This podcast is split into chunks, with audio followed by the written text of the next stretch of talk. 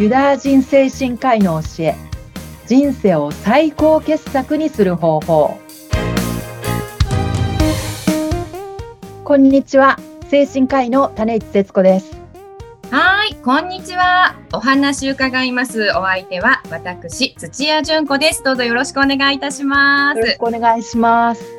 はい。さあ始まりました新番組ユダヤ人精神科医の教え人生を最高傑作にする方法まずはお話を伺っていきます。種市節子さんについていろいろと教えていただきたいと思います。種市さん、はい、お願いします。はい、はい。まずは簡単に自己紹介をお願いできますか？はい。えー、生まれは徳島で、えー、はいまあ、本当こう田舎町なんですけど、えー、私も実家の、えーと、隣で身内がこう歯医者をやってて、で高校の頃、まあ、進路をこう考えるときに親だったり周りからこう歯医者になるようにこう促されてで私も特にこれがやりたいっていうのもなかったので、まあ、まずはこう私学の道進んだんですけど自分の中ではあんまりこう納得感がなくってその時にはいろいろ本は読んでたんです。まあ、なんとなくこう別に進路に困っているというわけではないんですけどいろいろな本読んでてその時に、まあ、たまたまこう読んだ本精神学系の本で、まあ、それでこうすごいこう開眼してもう絶対に医学部進もうと思って、それで医学の道進んだのが始まりですね。ユダヤ人精神科医の、ね、はい、あの、本にはなってましたけど、私にとってはすごい人生のこう、大きな転機になりましたね。高校生の頃から精神科医の道へ進もうかなというふうにお考えだった。高校の時はもう私学の道に進むっていう。まずは歯医者さんの方。まあ、とりあえずはそう、歯医者の道に進む。でも大学の時にですよね、私学の道に進んだはいいけど、なんとなくもやもや感で、はい。私の人生のこう転機になったのが一冊の本。なので、まあ人との出会いもこう転機になりますけど、本との出会いも転機になるっていうのはね、私の実体験としてもあって、ユダヤ人精神科医のインパクトは大きいですね。はい。それから現在は、あの、お医者様になられて、精神科医とか、あとは産業医といったそうですね。されこういろんなこうクライアント企業さんで、まあ、社員さんのサポートとかもさせていただいてますし、あとまあ診療の方でもいろんなクライアントの方ご支援させていただいてますけど、でも私こう過去を振り返って、はい、まあ、自分のこう人生早期、まあ、小学校の本当低学年の頃でしたけど、うん、ピアノの先生ものすごいこう厳しい先生で、ピアノを習ってらっしゃった。ええもう、もう大きなトラウマっていうことにはなってるんですけど。でもその、ピアノのトラウマも、これも本当高校生の頃ですけど、テレビのこうコマーシャルでヘンデルの曲が流れてきて、うん、声楽の曲だったんですけど、ものすごい私にとってはこう、うんまあ、衝撃だったというか、もう将来絶対声楽やろうと思って、大学の時は声楽、声楽というかあの音楽、オーケストラに入ってましたね。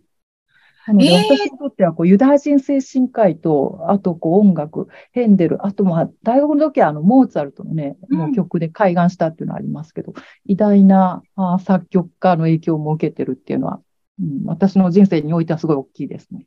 ええー、種市さんが小さい頃、あの、ピアノで、一度はあの先生があまりにも怖くてトラウマになってしまったという。もう音楽嫌いは長かったですね、すごい。それで音楽嫌いにまでなっちゃったんですか？そうですね。でも、なんかまあ別に私に限らず、こう、学校の先生だったり、なんか大人だったり、いろんな人からの心のブロックがね、なんか作り上げられてる人って世の中たくさんいるだろうなっていうふうには思って。わかります。あの、こう解除していくのがね、精神科医の役割だっていうふうには思ってはいますけど。私もあの、高校時代に、数学の先生がめちゃくちゃ怖くてですね。はい、えー、それで数学がちょっと嫌いになってしまったという過去はあります。あそう先生だったりとか、大人の影響でこうそのことが好きになったりとか嫌いになったりとかね、はい、普通にあることですけど。ありますよね。で、逆に、あの、中学の時の英語の先生なんですけど、はいええ私が、あの、結構、あの、授業中、あの、他のおしゃべりとかしてうるさい子でして、で、おしゃべりしてたら、君うるさいよって怒られたんですね。はい。なんですけど、その先生はその後に、うるさいけど、君は声がとってもいいから、その声を活かした仕事に就くといいよって言われたことがあって、いいですね。はいでその一言がずっと心に残っていて、こういええうおしゃべりの仕事がしたいなって思ったんですよね。えーそう、誰かの一言が人生変えることはあるんで、ありますね。人との出会いとか一冊の本だったりとか、あとはい誰かの一言だったりとか、はい。本当にあるんですね。あいいですね。なんか、うん貴重なね、言葉。そうなんですよ。なので、私にとっては人生の転機になったのが、その英語の先生の一言だったんですけれども、まあ、種市さんは、そのヘンデルとかモーツァルトとの曲の出会いだったり、あとユダヤ人精神科医のね。そうなんですよね。そのユダヤ人精神科医の方々、あの、偉大な先生がたくさんいらっしゃいますけれども、はい、その偉大な先生方の教えをエッセンスとして取り入れて、あの、産業医として会社員の方々のサポートを今していらっしゃるというお仕事でしょうか。ですね。えー社員さんのサポート、あと、うん。まあ、外来診療とかでもいろんなこうクライアントの方もサポートさせていただいてますし、こういったあの、ポッドキャストをあの活用して、はい。その直接こう会ったことがない方にも、うん。そのユダヤ人精神科医のいろんなこう、えー人生を豊かに生きるためのメソッド、ノウハウを伝えていきたいなっていうふうにはすごい思ってて、はい。そうですよね。あの、ユダヤ人精神科医っていうと、ちょっとあの、はい本を読もうと思っても難しいんじゃないかなと足踏みしてしまう。私なんかも実際そうなんですけれども、はい。はい。そういったイメージがあるんですけど、そういった偉大な精神科医の方々の教えを分かりやすく、この番組ではね、先生に、え、種市さんに教えていただきたいと思います。はい。はい。あの、そういった種市さんに、あの、エッセンスを教えていただくことによって、はい。あの、クライアントさんも、なんかこう、はい。人生が変わったとか、あの、い。いはい方向に一歩踏み出すことができたとか、あの、あー。そういったことも今まであるんですよね、やっぱり。そうですね。うん。その誰かの一言でほっとしたりとか、安心したりとかね、えーいや本当になんか人生が変わることだってあるし、はい。私はこう、いろんな方のこう力になりたいなって思いがすごいあって、うんうんユ。ダヤ人精神科医のこうメソッド、日本の方々が全然知らないままでいるのはね、すごいもったいないというか、日本人が損してるっていうのはね、私はちょっとこれは、うん、なんとかしたいなっていうふうには思ってますね。そうですよね。知らないのはやっぱりもったいないですもんね。えはい。ということなので、もし今何かにね、深く悩んでいるという方とか、あの、はい不調をきたしているという人がいらっしゃったら、ぜはいひこの番組を通して、あはい。あの、偉大なユダヤ人精神科医の方々の教えに触れていただきたいですよね。はい。もやもや感を感じてる方って世の中たくさんいると思うんですよ。そうですよいや、ね。よく、悪くはないけど良くもないみたいなね、なんとなく自分らしさがないみたいに感じてる方、ます。そういう方世の中たくさんいらっしゃるし、うんうんそういった方々にね、なんか力になりたいなって思いはすごいありますね。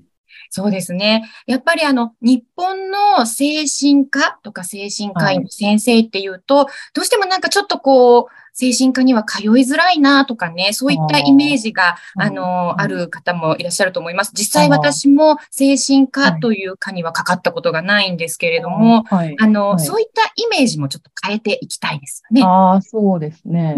うんかこう幸せになるような、こう、ちょっとした秘訣みたいなのをね、皆さんに伝えていきたいなっていう思いもありますし。はい。日本人ってこう幸せ度が低いっていうこと前々から報告されてるじゃないですか。幸せ度が低い。ユダヤ人のこう、こうメソッドとかをね、うまくこう日常生活の中に活かしていければ、もっとパワフルにね、豊かに生きていけるものなので。うんそうなんですね。パワフルに、そして豊かに人生を生きる。はい。はい。素敵ですよね。はい。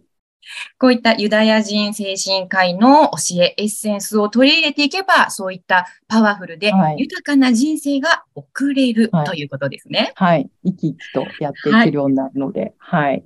はい。ということで、今後、この番組では、竹内節子さんから、えーそういったユダヤ人精神科医の教え、エッセンスを噛み砕いて、えー教えていただきたいと思います。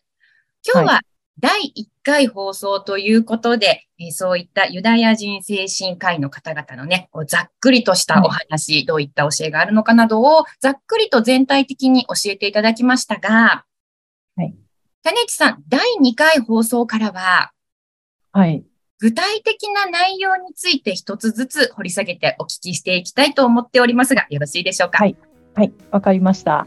はい。はい。ということで、ぜひね、えー、難しく考えずに、ユダヤ人精神科医の教え、皆さんにも身近なものとして取り入れていただけるようにお伝えしていきたいと思っています。